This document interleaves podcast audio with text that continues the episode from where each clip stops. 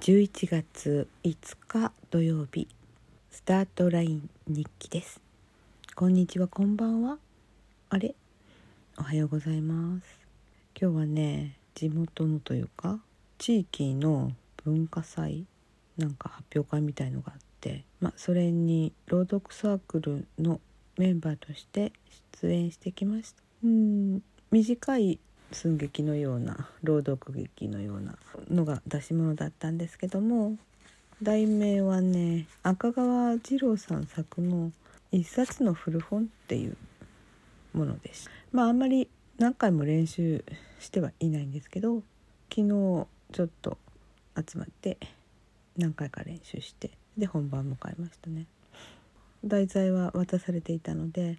自分たちだけで練習はしてたんですけどもうんなかなかね私の役どころは難しい役どころだったなって自分で個人的には思っています。えー、4人登場人物がいて私が担当したのは普通にただの女性という役名でしたね。何の何子さんっていうのはなくってあとはね玲子っていう、まあ、主人公のような女性と。あとはその人のまあ、うん、なんだろうこれは？OL 仲間かつての OL 仲間って書いてあるね。その人とあとは玲子さんの夫。であの本の題名を紹介してからすぐ入っていくんですけど私からだったんですよね。その会話から入っていく。なかなかそういうの難しいなって思いました。字の文を読まないっていうのがねちょっと難しいです私は演劇部であったわけでもないしうんまあ適当にやっている方なのでそれでもいろんなトーンだとかそういうものを考えてしまいますよね。始まりがね、まあ、一冊の古本という題名ですからバザー会場でその女性が古本を見つけるところからあ場面が始まっていくんですだから私のセリフは「あらこれ!」っていうとこから始まってそれってもうなんか難しかったその「あらこれ」の言い方結構ね思い入れがある本だったみたいでその辺のところはねまあ微妙ですよね。で感情のいろんな起伏とかっていうのは主人公の玲子さんがあ受け持っているので玲子さんの視点から見たその女性というスタンスだなって私は思ったのであんまり女性の感情をたくさん出すってことはしないで、うん、気合が入っているのかいないのか分かんないぐらいな、うん、そんな感じにしておきました。あくまでも玲子さんの目から見たらあその女性の存在っていう、まあ、結局ねそのバザー会場で売っていた本はかつて自分の夫がその女性にあげたいっていうか渡したいと思った本だったらしくってまあそれもなんか無防備ですけど中をも見ないでこう夫のところ本棚にあったこれもう出してもいいのかしらとかって言ったらいいとかなとか言われてたんじゃない？と夫も忘れてたのかな？今から考えるとなんかよく分かりませんけどね。で、まあ、結局その夫が自分のあの「愛しい人へ」って書いたあのその刺繍を、うん、出しちゃったわけですよね。でうんその玲子さんもその中を全然見もしないでバザー会場に出しちゃってるわけですよね。そうするとなんとなんとその愛しい人へのその本人がその、うん、刺繍をバザー会場で見つけるんですよ。そういう場面から始まるんですけどあのその女性っていうのは夫の勤める会社の社長夫人だったんですね。それも新しいもう再婚の相手っていうんですかね。で社長は20ぐらい年上なのかな。なんでそういう結婚したのかちょっとよく分かりませんけれどもね、まあ、いろんなね紆余曲折があったのかもしれません。というわけで結局その女性はねあのやっぱり未練があったんですかねその玲子の夫に。玲子の夫はね深夜さんっていうんですよね深夜。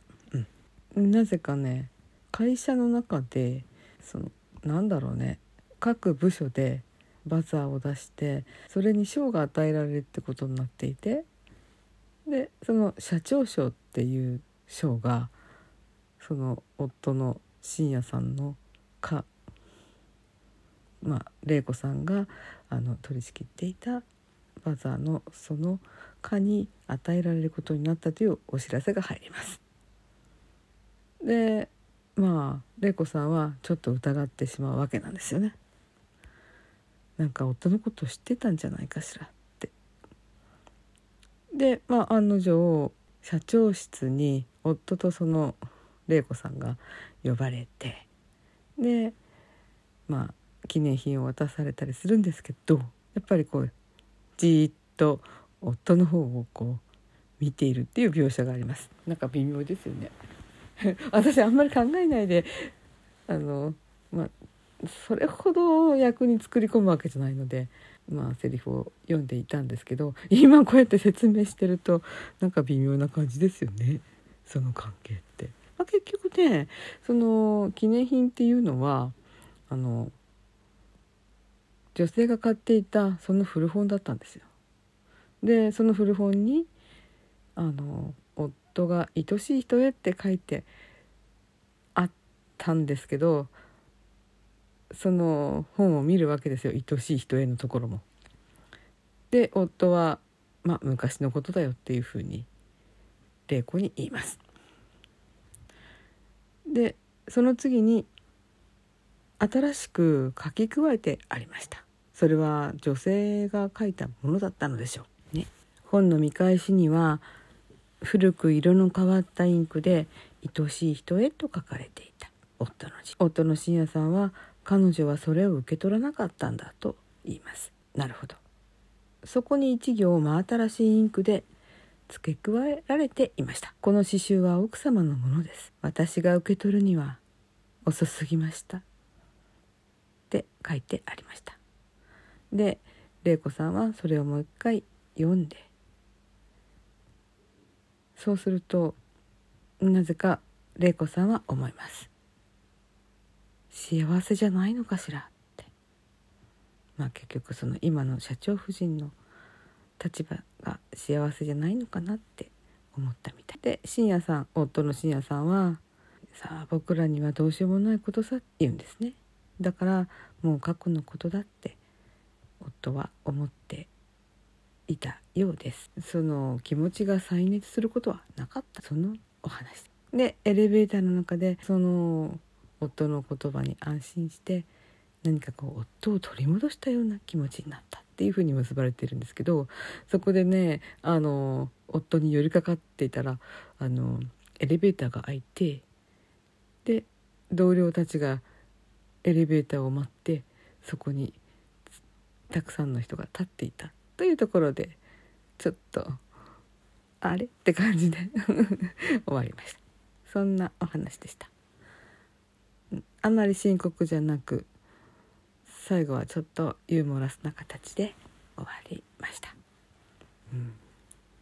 ただねやっぱその女性の役は難しかったですね。あんまり感情を込めて喋るとなんかこのねこう未練が襲いかかってくるような感じでもなんかちょっとおかしいしまあちょっと抑えた系でうん棒読みではないけれども抑えた感じ